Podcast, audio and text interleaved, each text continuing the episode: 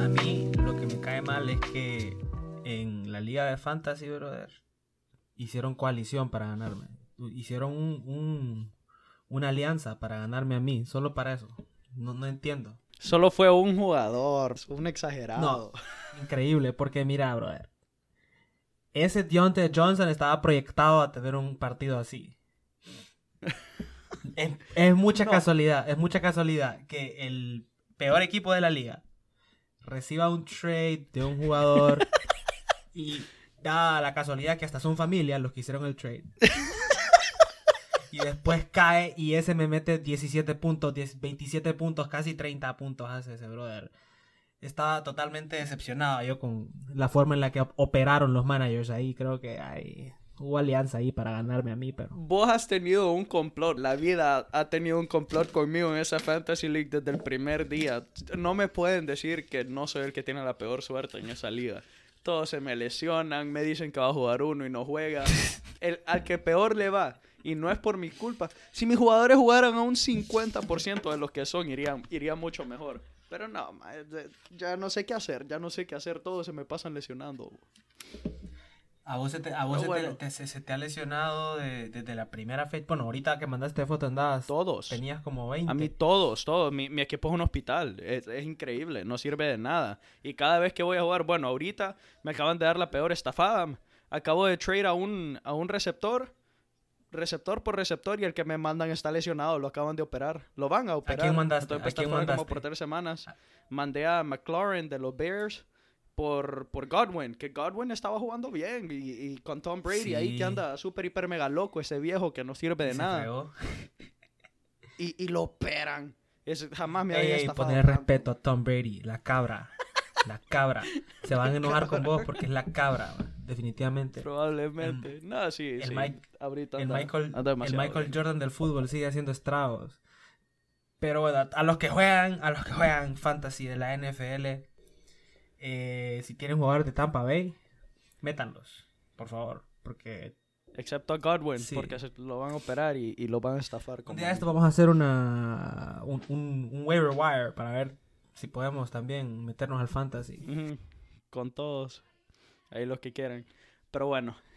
Bienvenidos de regreso a la banca. Tenemos buenos temas. Hoy Cali y yo nos peleamos el fin de semana por Real Barça. Entonces ahorita lo dijimos, no digas nada. Ey, Ahorrátelo pero para cabe mencionar que podcast. yo no soy yo no soy ni Real Madrid ni Barça, así que no me vayan a tachar de nada. Ya no sos Madrid. Vos Yo eras soy- Madrid. Yo apoyo al Madrid porque me cae mal el Barça, no porque soy Madrid. o sea, pero no soy Madrid, no, no apoyo al Madrid, no soy un madridista No. de corazón. O sea, cuando, cuando escuches mi opinión vas a saber que no lo estoy diciendo tirando para un lado ni para el otro. dale, pero bueno. dale. eh, eso- Solo quiero que quede claro. Pero hablemos, los dos equipos andan mal. Sí. Andan pésimo, el Madrid y el Barça.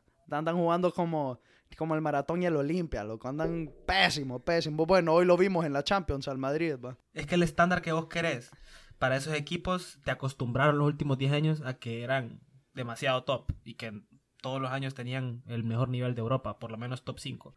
Ahora yo creo que puedo mencionar, yo creo que puedo mencionar cinco equipos que actualmente Sí. le ganan al Madrid y al Barça en juego, en todo, y que en un enfrentamiento No, los sí, dejan uy, sentados. yo creo que yo creo que más de cinco, pero no es eso. Yo te estoy hablando, ponerle la temporada pasada para mí fue la temporada más mediocre de la liga, que el- el- la copa más mediocre del Madrid, cosas así. Y lo comparas esta temporada y aún así el, el equipo de la temporada pasada parecen dioses al lado de estos. Están jugando pésimo, no se encuentran ni uno de los dos equipos. No, y en Champions el Madrid anda mucho peor, pero en Champions era Cristiano, no era el Madrid, va. Bueno, el, el Barça creo que tiene un poco más de excusa de tener un mal nivel. Porque están en rebuild, como dicen, en reconstrucción. Tienen un montón de jugadores eh, jóvenes entrando al, al squad ahorita, nuevo entrenador, eh, nuevo proceso, eh, etcétera, ¿me entendés? Es algo que se ha hablado en Barcelona. Entonces, yo me esperé a un Barça medio gris, por lo menos, esta temporada. Por lo menos una temporada yo me esperé a un Barça medio regular, que, que tuviera problemas de semana a semana. Y eso es lo que ha sido la realidad del Barcelona. Le hace falta solidez de juego y le hace falta también, brother, jugadores. o sea, no estoy diciendo que los jugadores que tiene son malos, pero yo creo que hay que caer en realidad que hay jugadores que ya no están para jugar a un nivel alto, brother. O sea, lo que es Piqué, Jordi Alba. Eh, yo no voy a mencionar a Messi porque yo creo que Messi puede jugar todavía en cualquier, en cualquier lugar, pero yo creo que Busquets, Piqué, Jordi Alba ya deberían de tener un plan de relevo para ellos, aunque sea porque la verdad es que cada semana se nota más y más que son jugadores que, que, ya van en la etapa final de su carrera o en la etapa final de su, de su mejor performance, ¿me entiendes? Yo esperaba del Barça una temporada así, no, no te lo voy a negar. Del Madrid, yo me esperaba bien una temporada mejor a la pasada. Pero yo, al menos como yo lo veo, el Madrid está casi en la misma. Aparte de la defensa, casi todo el equipo han estado probando piezas, mezclando. Oye, me estás viendo a Lucas Vázquez de lateral, de, de casi de defensa. Entonces, por eso yo, siento que el Madrid también está en una etapa experimental, pero no creí que, aún así, etapa experimental o no, no creí que jugaran tan mal. Ni uno de los dos, la verdad. Pero yo siento que los dos están en la misma y no les tardan en agarrar ritmo otra vez. Pero si el Madrid, ponerle el Madrid, si sigue así en, en, en Champions, va a tener que hacer algo. No pueden estar perdiendo partidos así. El partido contra el Galatasaray, el pasado, medio equipo estaba fuera por coronavirus, el de ellos, el del Galatasaray. Y el Gladbach hoy les debió haber ganado. Si no es porque, si no es porque el Madrid, bueno, en Champions el Madrid ya jugó dos partidos, perdió el primero contra el Galatasaray y el segundo lo empató sobre la hora con un gol de Casemiro eh, contra el Mönchengladbach. Eh, Casemiro se echó un... No, Casemiro jugó en... Fue el salvador del Madrid, el salvador del Madrid. pero en general, hablando del Barça-Madrid que, se, que, que, jugaron el fin de semana, yo no lo vi un partido bueno, no un partido con mucha calidad, pero sí fue un partido entretenido, no lo voy a negar. Eso te iba a decir. No lo voy a negar. Eso te iba a decir. Tal vez no, tal vez no fue el de la mejor calidad, pero me entretuvo mejor que bastantes clásicos que hemos visto. Tal vez porque estaban parejamente malos los dos equipos pero era un sube, al menos el primer tiempo, más que todo. El segundo tiempo yo sí sentí que dominó más el Madrid, ahí vamos a hablar de por qué. Pero el primer tiempo fue un sube y baja, y de vuelta, yo lo sentí súper entretenido. Ya ratos no veía un, un, clásico así que estaban atacando y atacando y atacando. Entonces a mí me gustó. Estuvo, estuvo interesante, pero si pones eh, los dos planteles, ¿verdad? El del Barça y el del Madrid, si pones los, dos, los dos planteles titulares, si te das cuenta que hay una gran diferencia de experiencia entre el Madrid y el Barça, por lo menos en el 11 titular. El Barcelona tenía en su 11 titular a Ansu Fati de 17 años, que por mucho que ya eh, esté jugando desde la temporada pasada, todavía es un, adolescente. Pedri, también de 17 años, los dos titulares por las bandas. Ambos jugadores son adolescentes. Y el lateral derecho de Estados Unidos, Sergino Dest, que tiene 19 años. O sea, tanta, tanta inexperiencia buen partido también. Tanta inexperiencia e, en el lado del Barcelona que, que, yo me esperé también que el Madrid ganara. Pues aunque fuera en Camp Nou, todo. Yo miraba al Madrid como favorito llegando porque tienen un equipo más experimentado, saben jugar estos partidos. Pero el árbitro se metió al partido. Y eso fue lo que me cayó mal al final. Porque yo estaba disfrutando. Yo estaba viendo un buen partido, había, había calidad, había de vuelta, habían llegadas. Pero el árbitro se metió. Y mucha gente, pues, puede decir que puede que sea, puede que no sea. Puede haber discusión, puede haber debate, ok, fue penal o no fue penal. Hay árbitros que lo pitan, hay árbitros que no lo pitan. Yo lo que pensaría es que hubiera un criterio claro para ver cuándo vamos al bar, cuándo no vamos al bar. Y el bar levanta controversia, no solo en España, porque en la Premier hubo una jugada en el Manchester contra el Chelsea que eh, el VAR no revisó, que era un penal clarísimo de Maguire sobre Aspilicueta y no pitaron. Bueno, no sé si, no sé si viste eh, Milan Roma, que estaban regalando lo que sea también en el 3 a 3. El, es, el VAR, bueno, primero que todo, el VAR últimamente ha arruinado el fútbol no por el hecho de que está quitando los errores humanos y todo, pero porque yo no sé por qué, no sé qué es lo que quieren hacer con el VAR, pero cada gol, cada cosa lo tienen que revisar, aunque sea el gol más claro del mundo o el offside más claro del mundo, lo tienen que revisar cuando es súper obvio que, es lo que es. Y parece, no sé, parece fútbol americano ya, con tanto que lo están parando, más que agregan breaks, ahora no sé, eh, no, me, no me está gustando el VAR. El VAR para mí debería de ser no estoy seguro, vamos a revisar. Pero ahorita, aunque esté seguro no, siempre lo van a revisar y eso pausa mucho el fútbol y eso a mí no me está gustando. Para mí la única forma correcta es de quitarle la decisión final al árbitro. Si lo, porque, porque realmente el problema es que el árbitro al final le avisan si la va a revisar o no. Y, y, el árbitro no tiene esa decisión de decir la voy a revisar. No tiene esa decisión personal el árbitro.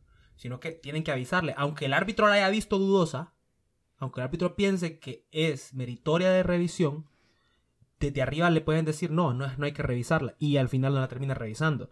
Ese es el problema para mí, que hay un choque de los que toman la decisión. Están los que están viendo la jugada, los que están viendo en los, monitores, y está el árbitro central. Tiene que haber uno que decida. Si, si, si hay que quitar al árbitro central para que pitan lo de arriba, pues que sea así. Pero tiene que haber uno que decida y que no haya esa confusión de qué va a pasar, quién va a decidir, si lo van a llamar o no. La única solución es o hacer que el árbitro pite y el árbitro decida cuándo revisar, cuando él quiera, cuando él piense que hay una jugada de polémica, o que el VAR pite el partido entero. Así de sencillo. Porque, o sea, no le veo, no le veo sentido, por ejemplo, a, a, a que algunas jugadas que vos sabés, como vos lo decías, lo que vos repetías, no, voy a repetir lo que vos dijiste, pero hay algunas jugadas que no es necesario. hay otras jugadas que sí es necesario y no lo hacen. Y no la hacen. Entonces no hay consistencia y ahí es donde está el problema. En la NFL y en la NBA hay consistencia, por lo menos.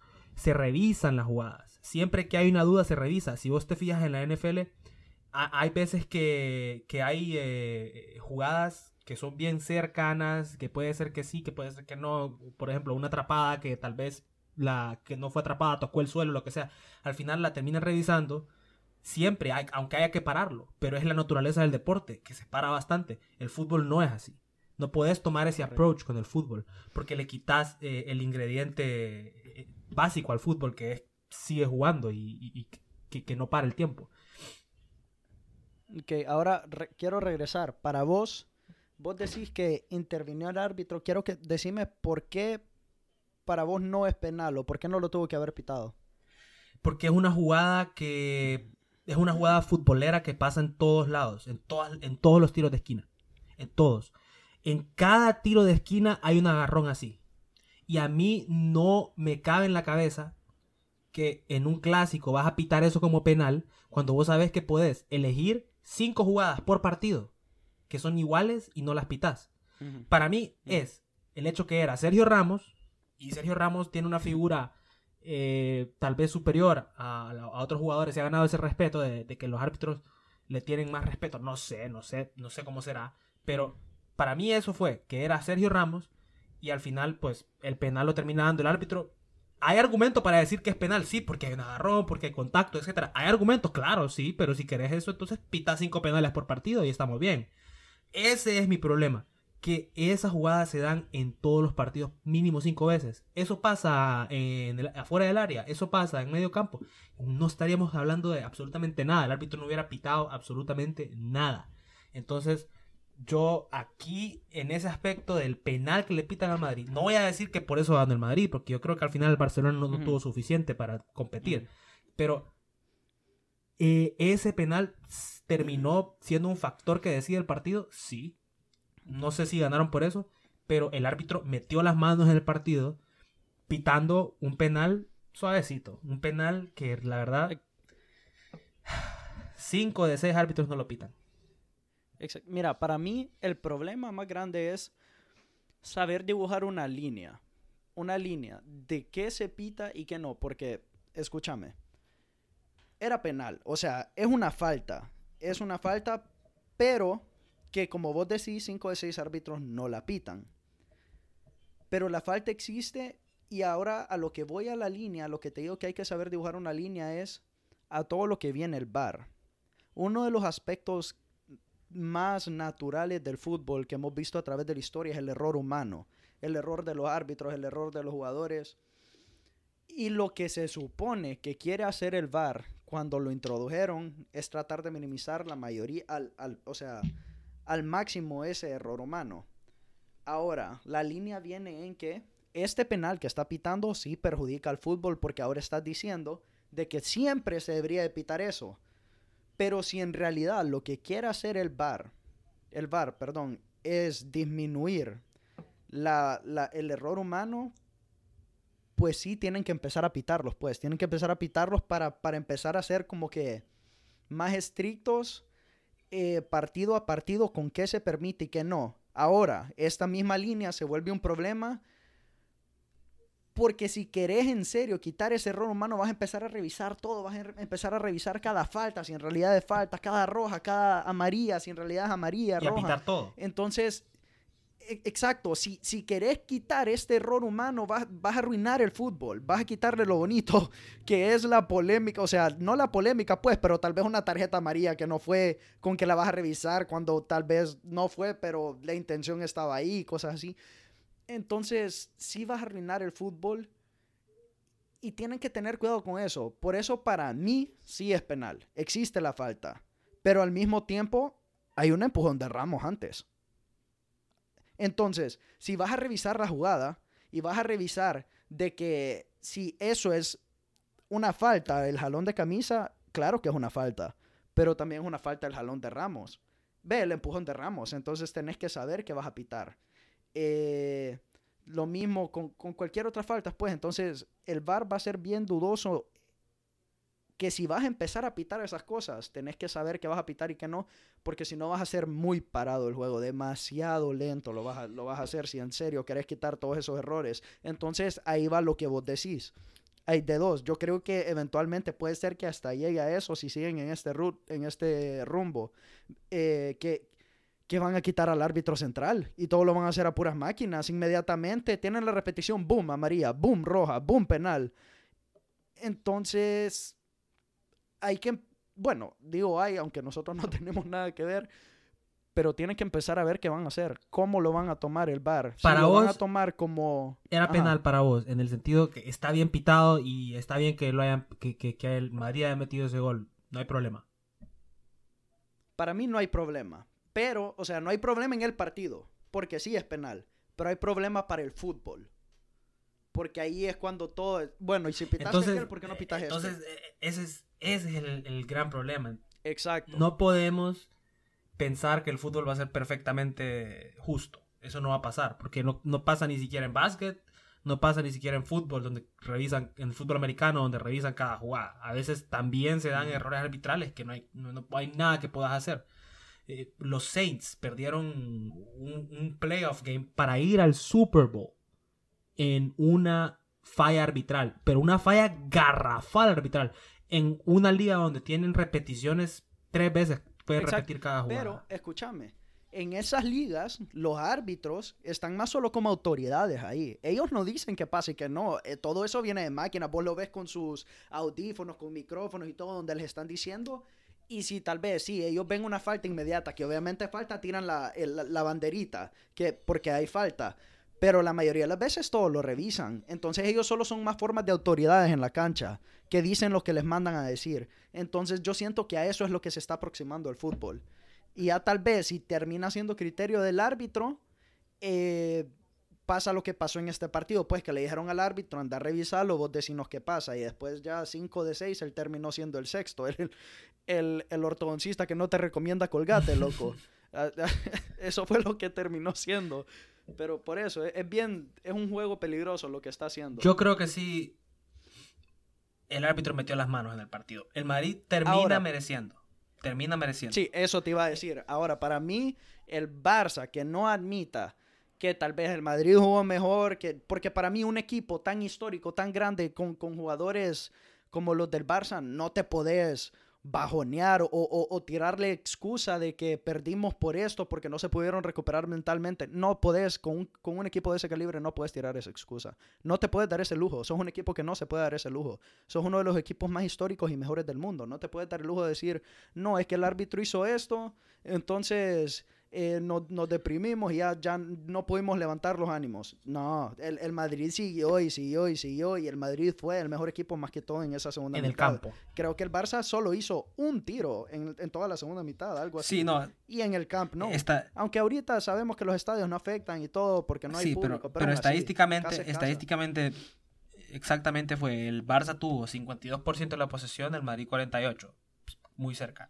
De ahí, en tiros, el Madrid tuvo cuatro, perdón, perdón, 14 tiros y el Barcelona tuvo 6. El Madrid tuvo 9 tiros a la puerta, tiros en dirección a gol y el Barcelona solo tuvo 3. En corner 7 y 7. Pero sí está claro que el mejor equipo en el campo fue el Madrid y el mejor jugador en el campo fue Federico Valverde. Porque se, o sea, se echó un partidazo y, la gente, la verdad que ya desde el año pasado ha, estado poniendo su nombre, eh, Federico Valverde, entre los mejores mediocampistas de, de Europa. Yo diría que hoy por hoy, si tenemos que decir quién es el jugador más importante del Madrid, yo voltearía a ver a Valverde o a Sergio Ramos por ser el capitán, pero yo voltearía a ver a Valverde. Casemiro está creciendo ahí para mí. Se está convirtiendo en ese enlace de, de, defensiva a defensiva, de defensiva a ofensiva, perdón. Y eso es lo que, lo que un equipo élite necesita, tener un contención buenísimo a la hora de marcar, como Casemiro, tener un creativo que tenga un toque excepcional, ya sea Kroos o Modric, o tener y tener a un jugador que sea un box to box, que te pueda hacer ambas funciones, defender y atacar, pisar el área, meter gol, poner peligro en el área rival. Eso es Federico Valverde, eso es lo que se está convirtiendo en Federico Valverde ahorita. Y por eso yo recalcaba tanto cuando Zidane metía a Kroos y a Modric al mismo tiempo. ¿Qué estás haciendo? No funciona. Cuando tenías a dos jugadores que son estáticos, que su mejor talento es agarrar la bola y no corren mucho, ya no tienen el físico, necesita siempre un motor en medio y Valverde se está convirtiendo en ese motor. Y sí, todas las, todas las ovaciones del mundo para el uruguayo porque eh, tiene futuro prometedor, la verdad. Yo solo quiero decir ahorita que estás tirando ovaciones. Yo le quiero tirar una a Modric por ese bailecito que puso a hacer a Neto. Qué lindo, qué lindo, pobrecito. Lo sacaron a bailar. Lo estrenó, pobrecito, lo estrenó. Él Dios Lo vio, mira, lo vio, Modric lo vio de lejos, le hizo ojitos, le... Regáleme esta pieza. Le, alzó la mano, le alzó la mano y le dijo, regálame esta pieza. Lo sacó a bailar. Ay, Dios. No, fue un golazo. El de Modric sí fue un golazo. Ya en... Fue belleza. Eh, hablando en serio, creo que el, de los mejores goles que yo he visto de Modric, por lo menos.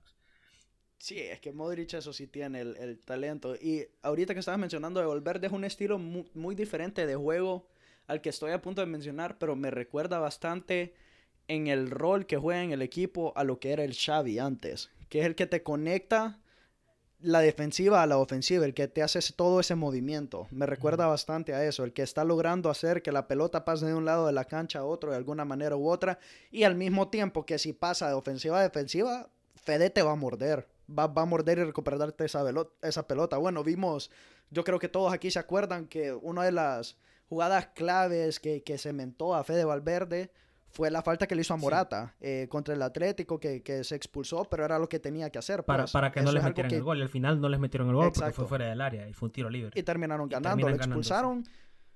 Y puede llorar quien llore, pero eso es lo que cualquier jugador iba a hacer. Puede llorar quien llore, decir que el Madrid es sucio, que no sé qué, pero eso es lo que cualquier jugador te tiene que hacer en esa instancia. No importa, vos te tienes que sacrificar por tu equipo. Mira, yo creo que estás un poquito un poquito, o sea, lo mencionaste que tal vez no son juegos similares, pero cuando dijiste lo de Xavi, él sí conectaba al Barça defensivamente y ofensivamente, pero era otro estilo de juego. No, no, no, no, no, no, no, no, no, no, eh, eh, no, yo te, yo te hablo Xavi del Madrid. Xavi Alonso. Xavi del Madrid. Ok. Sí, Xavi Alonso, Xavi Alonso.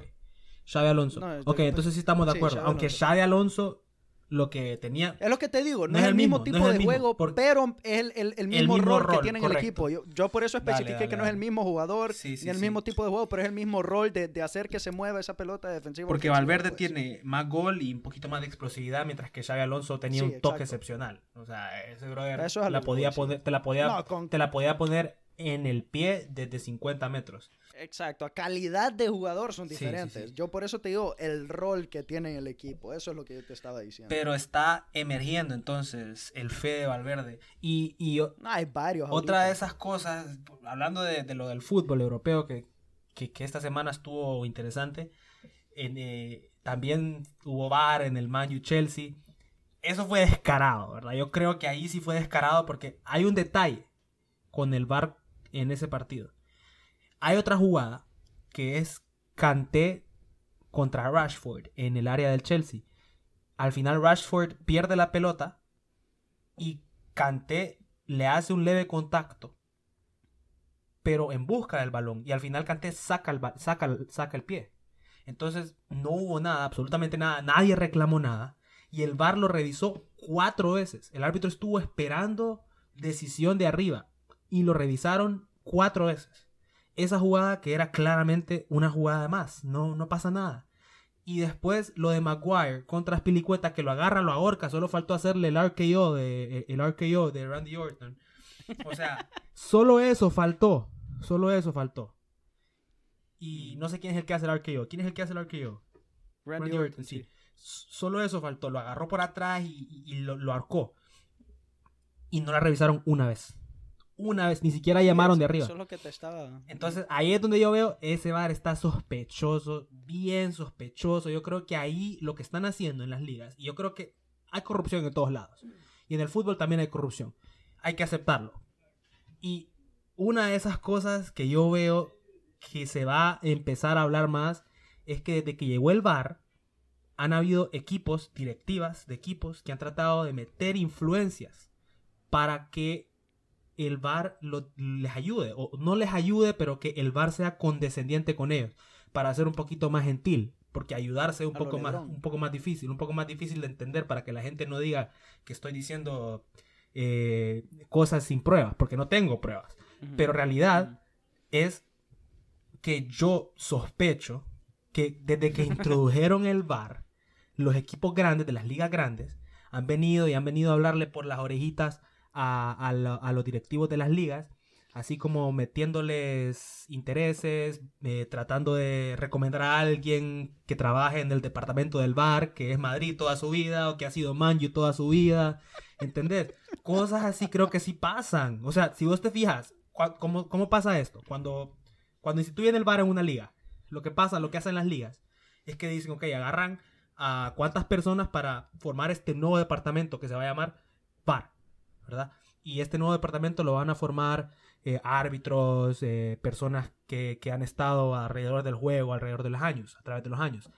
Obviamente, a la hora de tomar esas decisiones, las personas que tienen poder y una, los directivos de los equipos grandes hacen sus recomendaciones y le dicen a la liga, mira, este brother es muy bueno, este otro brother es muy bueno, métanlo en el departamento del bar.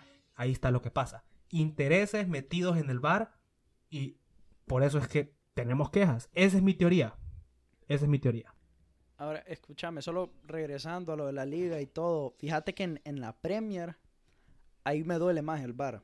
Porque crecía, el, no sé por qué estoy diciendo bar. Tengo llevo rato sin salir, entonces quiero ir a un bar. el bar, perdón. Eh, en la Premier, no es el bar del que estamos hablando, pero bueno. en la Premier, yo me acuerdo que creciendo, primero que todo, toda la vida ha sido, creo que para cualquier amante del fútbol puede decir que es la mejor liga. Sinceramente, es la que la más inesperada.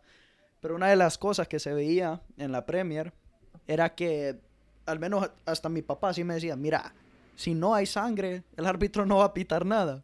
Y eso era un aspecto de la liga que era, que era continua, era rápida, nunca paraba. Entonces, son todos esos detalles que le vienen a quitar lo bonito al fútbol. Le, le vienen a quitar todo eso que, que crecimos viendo, y, viene a arruinarlo haciéndolo tan robotizado que es totalmente diferente, como decíamos antes, en una liga de NBA o, o, NFL o cualquier otro deporte, porque eso ha estado establecido toda la vida, que se va a revisar la jugada. Pero en fútbol nunca ha sido así. En fútbol la única revisión que era era que los árbitros iban a hablar entre los tres. Sí. Eso era, esa era la revisión y lo que cayera. Y sí, obvio, siempre hay, hay errores descarados también. Había errores descarados. Pero para mí solo para esos errores descarados es que se debería usar el VAR. Solo para eso. O, o tal vez algún que otro caso. Pero está arruinando, le está quitando todo lo bonito al fútbol para mí. Bastante. Yo estoy de acuerdo con eso que a menos que sea algo, un error garrafal, que lo vea alguien, que, la persona de arriba del bar le diga al árbitro, hey, esto definitivamente es. Y eso, e, exactamente, que solo diga pitalo, punto. Estoy mil por ciento seguro pitalo, listo, sigan el partido. Tener que revisarlo, sin tener que revisarlo, porque al final la repetición se la puedes poner a la gente y ya. Y la gente puede verla. El árbitro, una vez le decís, esto es puede seguir el partido y continuar no, sin necesidad de revisarlo. En el básquet es distinto porque los monitores están ahí mismo y ahí mismo lo hacen y es más rápido. En el fútbol americano, así como decías vos, le llaman desde arriba y les dicen cuál es la decisión o ellos la toman en conjunto cuando se reúnen entre ellos. Pero sí es, o sea, hay miles de cosas que hablar del VAR, pero yo creo que si no hay una una verdadera... ¿Dónde dibujar esa línea? Pues, de, qué se va a hacer y cuándo no. Para mí eso es lo que tienen que establecer. Si no hay un verdadero estándar al que tenés que estar siempre pegado a la hora de usar el bar, entonces siempre van a haber polémicas, tuvo que haber sido, y al final vamos a quedar en lo mismo. De que el bar simplemente es otro más que le agrega más polémica al fútbol, aparte del error Correcto. Eso para mí es un problema. Tienen que hacer algo. La FIFA en general porque yo creo que la forma en que usaron el VAR en el Mundial, por ejemplo, no fue mala. Yo dije, ok, yo vi el VAR en el Mundial y, en el Mundial de Rusia y yo me di cuenta, ok, o sea, está bien, no, no, me, no arruinó los partidos, no lo paró, revisaban las que tenían que revisar, se miraba tranquilo. Pero acuérdate que esa es la FIFA, el organismo mundial. Ahora, cuando cada liga lo empieza a implementar, ahí entra en juego lo que yo te decía, los intereses, eh, quién le dice en la orejita al directivo, al presidente del comisionado de la liga, mira, mete a este, este es bueno, este es buen árbitro, etcétera, etcétera. Todas esas cosas para mí hay que ponerles cuidado. El Manchester United está metido ahí. Ojo. Mira, para mí el VAR debería de ser lo mismo que creo que es una de las mejores implementaciones que ha habido en el fútbol. Creo que fue para el Mundial de Sudáfrica, corregime si estoy mal, pero creo que fue para eso el Goal Line Technology. Sí. Para mí eso debería de ser el VAR algo que te dice si sí o no inmediatamente. O sea, que hayan tres árbitros en, en un cuarto con fue la en el de Brasil, en el de revisando las repeticiones. En el de Brasil fue. Porque en el, de, Sudáfrica todavía no había y le anularon aquel gol a Inglaterra, a Inglaterra aquel golazo de Lampard contra, contra Alemania, que fue gol, entró y no lo pitaron. Exacto. Bueno, entonces que digan boom, fue penal eh, o fue falta, sacarle la roja porque es descaradamente obvio y listo, sigue el partido. Eso es todo. Parar el partido un máximo de 30 segundos, un caso extremo, un minuto. Pero ahorita estamos viendo que después de cada gol se para el partido por unos 3 minutos para revisar cosas que nada que ver. Un offside cuando, cuando el jugador, el defensa está al lado de su portero. Cosas así. Y, no, tiene sentido. Y después vemos jugadas que es un offside clarísimo o, o una falta clarísima y ni la revisan. Correcto. Entonces, es, saber dibujar esa línea y, como vos decís, y no lo había pensado, fíjate la diferencia entre la FIFA y cada liga, porque la FIFA no puede darse el lujo de cometer esos errores y meterse esas polémicas. Es uno correcto. Cada liga sí, y, puede ser que si haya mano peluda, como dicen, en cada liga. uno yo lo veo bien sospechoso. Para mí todo eso debería estar bien... Eh vigilado, debería tener eh, buenas auditorías, debería estar totalmente en la cúspide de la, de la, de la seguridad, porque es, es algo que te puede definir temporadas, es algo que te puede definir partidos, lo que, se... puede definir carreras, que te puede definir contratos de jugadores, te puede definir contratos de entrenadores. Hay muchas cosas en juego, como para que vos arriesgues el bar en personas que no son éticas. Y en la Premier me está dando muchas dudas. El año pasado la gente hablaba también que al principio le ayudaron al Liverpool en las primeras 10 fechas. Les pitaban faltas, eh, les pitaban todos los penales, les revisaban todas las jugadas, etcétera, etcétera. Habían cosas que se hablaban así. Ahora, este año es el Manju que me dice eso. Ah, ok, los dos grandes. Entonces, para mí, ahí empieza la sospecha en la Premier. En, en la liga, ya se sabe, el Madrid del año pasado. No quiero entrar a ese tema porque yo creo que vamos a hacer que muchas personas se enojen, pero sí, el Madrid, el VAR le dio la liga al Madrid el año pasado, no. Pero le ayudó, sí. Porque el Barça no fue suficiente para ganar, así de sencillo. Pero el Madrid tuvo sus partidos en los, en los que se notaba que le ayudaba el VAR. No voy a decir que por eso ganaron la liga, porque el Barça no, no se presentó. Pero en ese aspecto sí creo que tienen que ponerse vivos. Pero ya, hablando tanto del VAR, que podemos hablar mil años del bar. Eh, otras cosas que tal vez son un poco interesantes en el mundo del fútbol es eh, en la Champions, que ya van dos fechas de la Champions. Me imagino que los que juegan Fantasy de Champions han de estar ya eh, emocionados con sus ligas, pero no. no... Yo me quedo dormido para mi draft. Te lo juro. Iba como primo y me quedo dormido. Increíble, pero no, no es es muy temprano para decir quién va a ganar. es muy temprano para decir quiénes van a llegar a lejos, pero yo creo que estamos viendo algo claro ahorita. El Bayern va a estar peleando hasta el final. El PSG va a estar peleando. El Madrid y el Barça, por los grupos que tienen, creo que sí van a pelear, van a llegar. Pero mira el Madrid. Pero mira, ese es el problema. ese es el problema. Al final. Un punto en dos partidos que tienen que, que tuvieron que haber ganado. A eso iba. A eso iba. Eh, tanto el Madrid como el Barça, yo los veo demasiado inconsistentes, demasiado eh, inmaduros como equipo, como conjunto para enfrentarse a un Bayern. ¿Me entendés? Para enfrentarse. No, si se enfrentan cualquiera de los dos, si se enfrentan al Bayern, van a ver las mismas para del Barça el año bueno, pasado. Bueno, no sé si ocho, no sé si ocho. Eso está difícil. Al menos el Madrid, sí. No sé si ocho. ocho está difícil. Que se repitan ocho está difícil, bro. Créeme. Pero, pero sí, el Bayern se ve como un equipo superior eh, al resto de Europa. es... es... a excepción, eso, la lesión de Virgil van Dijk del Liverpool, para mí, los, los bajonea en Champions y en Liga. Para mí la temporada de Liverpool peligra a menos que vayan a contratar un central en el invierno, porque Van Dijk está fuera por toda la temporada. Y, se habla mucho de que querían ah, contratar a Upamecano, el central francés de, del Liespig, que jugó muy bien la Champions pasada. Se hablaba que, que, estaban hablando y que, que querían supuestamente contratarlo para invierno por la lesión de Van Dijk. No se sabe. Pero lo que es Liverpool, eh, Manchester City, yo no los tacho. Al Liverpool lo tacho por Van Dyke, pero al City lo mantengo ahí porque sé que... Se lesionó Agüero. Se lesionó Agüero, pero tienen suficiente firepower. No, no les... No, no creo que una lesión de un jugador ofensivo les afecte.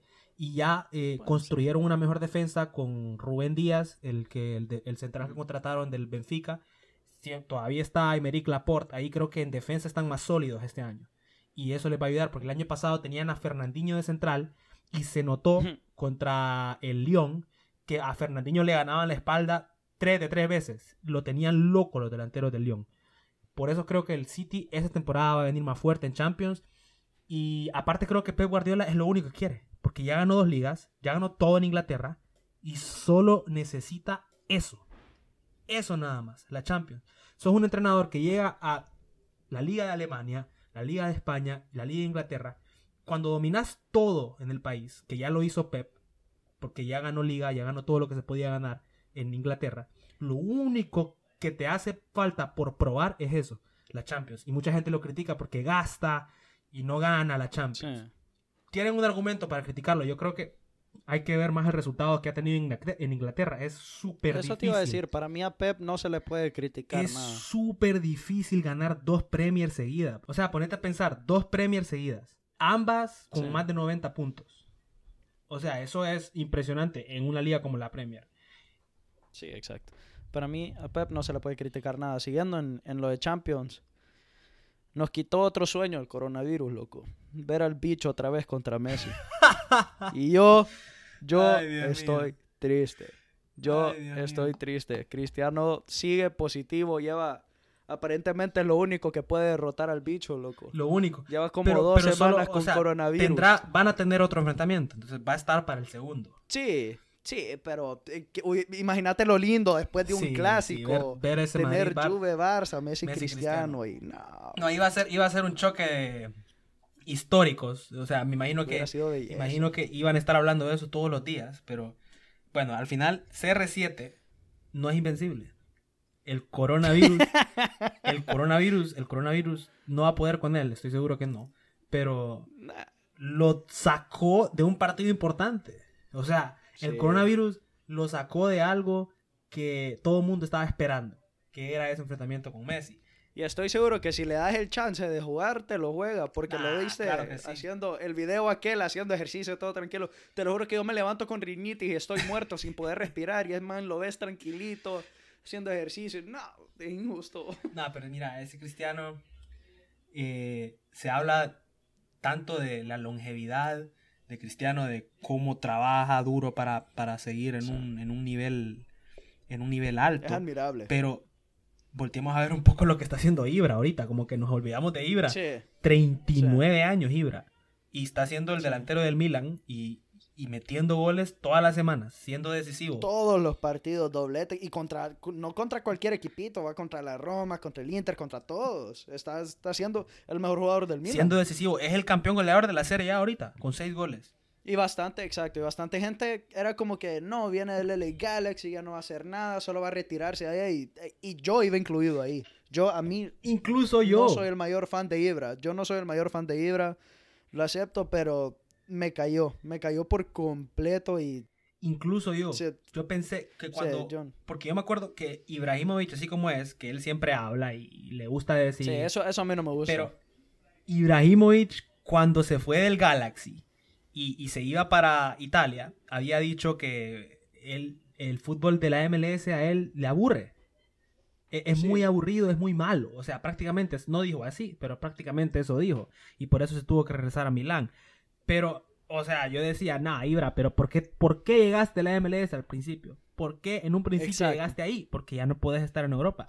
Yo decía, nos ha callado la boca a todos el Ibra, porque está rompiéndola en la serie ahorita. Y eh, tengo varios amigos que son aficionados del Milan, que no les gusta eso por el hecho que le está quitando el, juego, el puesto a, a, Rafa Leao, que parece ser un jugador muy prometedor y, quieren verlo desarrollarse más. Pero yo digo, ok, si te está metiendo goles, ¿qué vas a hacer? Eso, eso te iba a decir. Yo también tengo varios amigos Milan que, oíme, están invictos.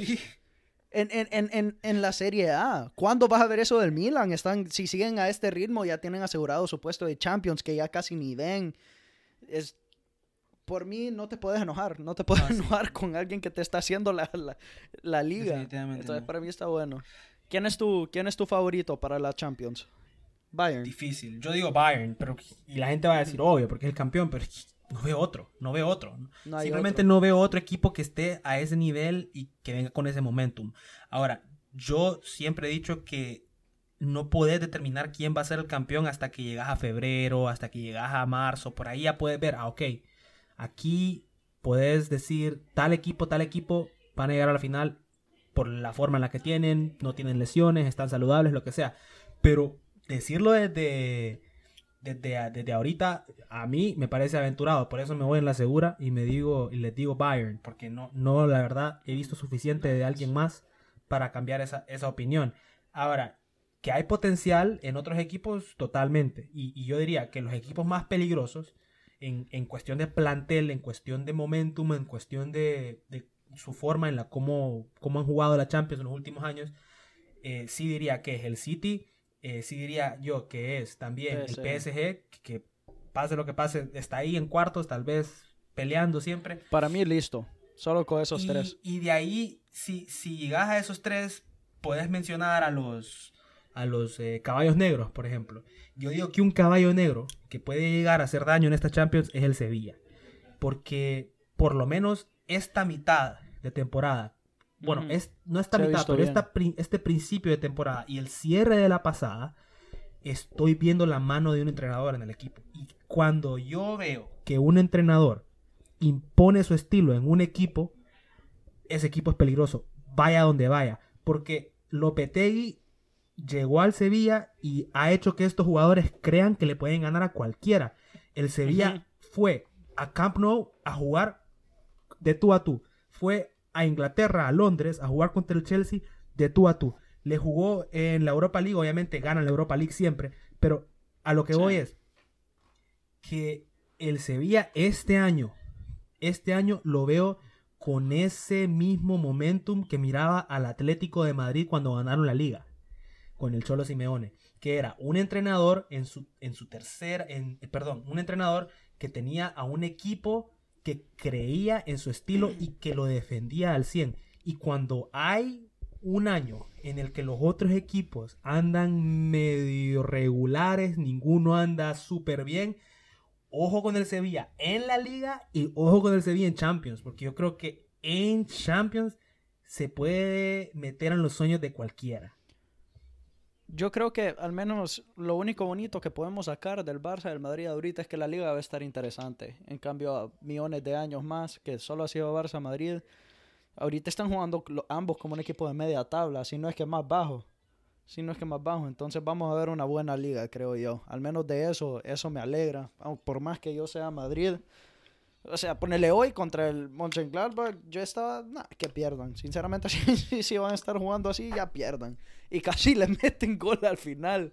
Yo me, yo me estaba riendo, mi hermano casi me mete un, un, un buen macanazo por reírme, pero sinceramente ya es como un equipo así no se puede dar el lujo de estar jugando así, no importa, porque aunque digamos que están reformando equipo, los nombres de los jugadores siguen siendo, o sea, en papel, siguen siendo nombres de jugadores mejores que cualquier otro equipo.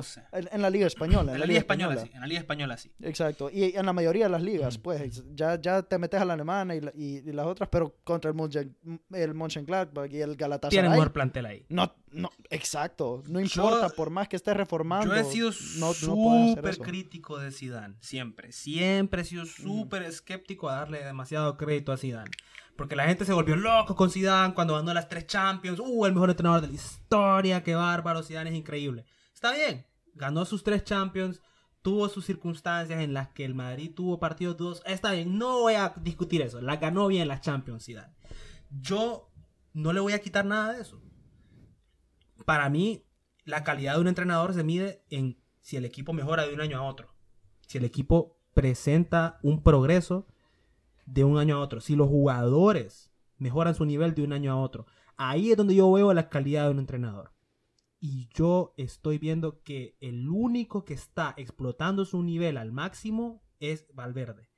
De ahí. porque la, yo... la liga del año pasado fue el, fue el mismo equipo mediocre de hace dos años. La liga que ganaron el año pasado, nada más que el resto de los equipos se pusieron al nivel mediocre del pues Sí, pero pues. yo te digo, pero la liga, de ahí, lo que es Vinicius, lo que es Rodrigo, lo que es eh, el mismo Varane, que yo creo que más bien ha bajado de nivel. Eh, eh, Ramos, que para mí que Ramos lo, es un excelente líder, un buen penalero, pero como defensa tiene sus flaquezas ahora a este punto de su carrera.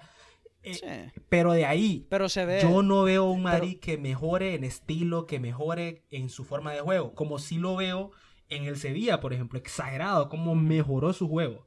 Ahí es donde yo veo la mano de un entrenador. Y Kuman, por más y todo que que, el Barça no ande bien, por lo menos se le ha visto la intención de darle otra cara al Barcelona. Metiendo, sí, es un formato totalmente metiendo jóvenes, eh, haciendo cambios, tratando de, darle un poquito de energía al equipo con Cutiño en medio, de media punta, eh, haciendo, haciendo varias cosas que tal vez uno dice, pues el Barça juega mal. ¿Para qué? El Barça juega mal, pero están intentando reconstruir algo. El Madrid ya no está, no está en esa etapa acuérdate de eso. El Barça sí está en reconstrucción porque se acaban de ir jugadores importantes porque ya están viejos los, los ya están viejos los, los estandartes, los buenos. Pero el Madrid no está en esa etapa. El Madrid debería estar en win now mode, en ganar ahora y no le veo. Sí, estarán los años que, que no lo veo con hambre. Que le están regalando. No lo veo con hambre. No lo veo con hambre. lo está aprovechando. Estas ligas deberían de ser del Madrid. O sea, ahorita dominantes desde el principio. Y no. Es la mejor oportunidad que ha tenido el Madrid para separarse del Barça y no le está Oye, me brother, un equipo con, con plantel extraordinario. No voy a decir el mejor de Europa, pero es buenísimo. El mejor de España, entre los dos mejores de España. Jugadores que ya han ganado Champions, que han tenido experiencia en todos lados, mundiales no puedes jugar de esa forma, no puedes presentarte en el campo y no tener una idea definida, no tener un estilo definido. Para mí, Zidane, uh, para mí Zidane deja mucho que desear ahorita. Yo lo pongo en duda. Cabe mencionar rapidito, antes de, ir cerrando, que presidente del Barça... Dimitió. Bartomeu. Ajá, Bartomeu, bueno, se fue, ¿va? Dimitió. Ya no es más el presidente del Barcelona a ver qué pasa con el Barça. Yo creo, ponele, yo, yo me imagino que lo que bastante gente está pensando es, se fue Bartomeu, se queda Messi. pero no, yo, yo aún así siento que Messi se va a ir. Yo creo que sí, que Messi se va a ir, pero... Messi... A ver qué pasa con el Barça. Y yo siento, sinceramente, es lo mejor que le pudo haber pasado al Barça que se fuera, eh, sí, sí, la directiva creo que es lo mejor que le pudo haber pasado al Problemático lo de la directiva, no, no tomaban buenas decisiones. Y lo sé porque han habido años en, el que yo he querido que se vaya Florentino. Sí. Y no se va, no se ve ese viejo. pero han habido años en los que yo lo único que quiero es que se vaya Florentino. Ahorita no, ahorita estoy bien, porque no ha hecho ni una tontera. pero han habido años en los que lo único que quiero es que se vaya. Y vos sabés que ahorita que se va a Bartomeu, el Barça va a mejorar en millones de niveles. Bueno, Al, al menos para empezar su proyecto. esperemos que Kuman le den más tiempo porque decían, hablaban que Xavi Hernández era el que iban a traer cuando venga la nueva directiva. Yo no sé, para mí es muy aventado. Y la gente dice que sí, porque mira, Zidane en el Madrid, Lampard en el Chelsea, Arteta en el Arsenal, Solskjaer en el Man U. Tenés que traer un exjugador del Barcelona, sí. Está bien, una, una leyenda del club. Yo sé que lo quieren ver, pero yo creo que tienen que darle tiempo a Kuman. Tienen que darle tiempo a, a Kuman. Pero bueno, eh, estamos ya llegando al final. Para los que escucharon, muchas gracias. Eh, vayan a ver nuestro IGTV en nuestra página Sí. de Instagram. Tenemos un nuevo post en el que tenemos ahí hablando a Carlos Durán, eh, que fue un, Fórmula un- un Uno, pas- un porque- pasante de Mercedes-Benz en Alemania Correcto. hablando de Fórmula 1, creo que les interesará mucho, por lo menos escuchar esa conversación que tuvo Carlos Durán con Fernando. Por los momentos yo me despido. Y Fer, también nos vemos. Un placerazo. Mil gracias. Siempre atentos a Instagram y Twitter. Y nos vemos a la próxima.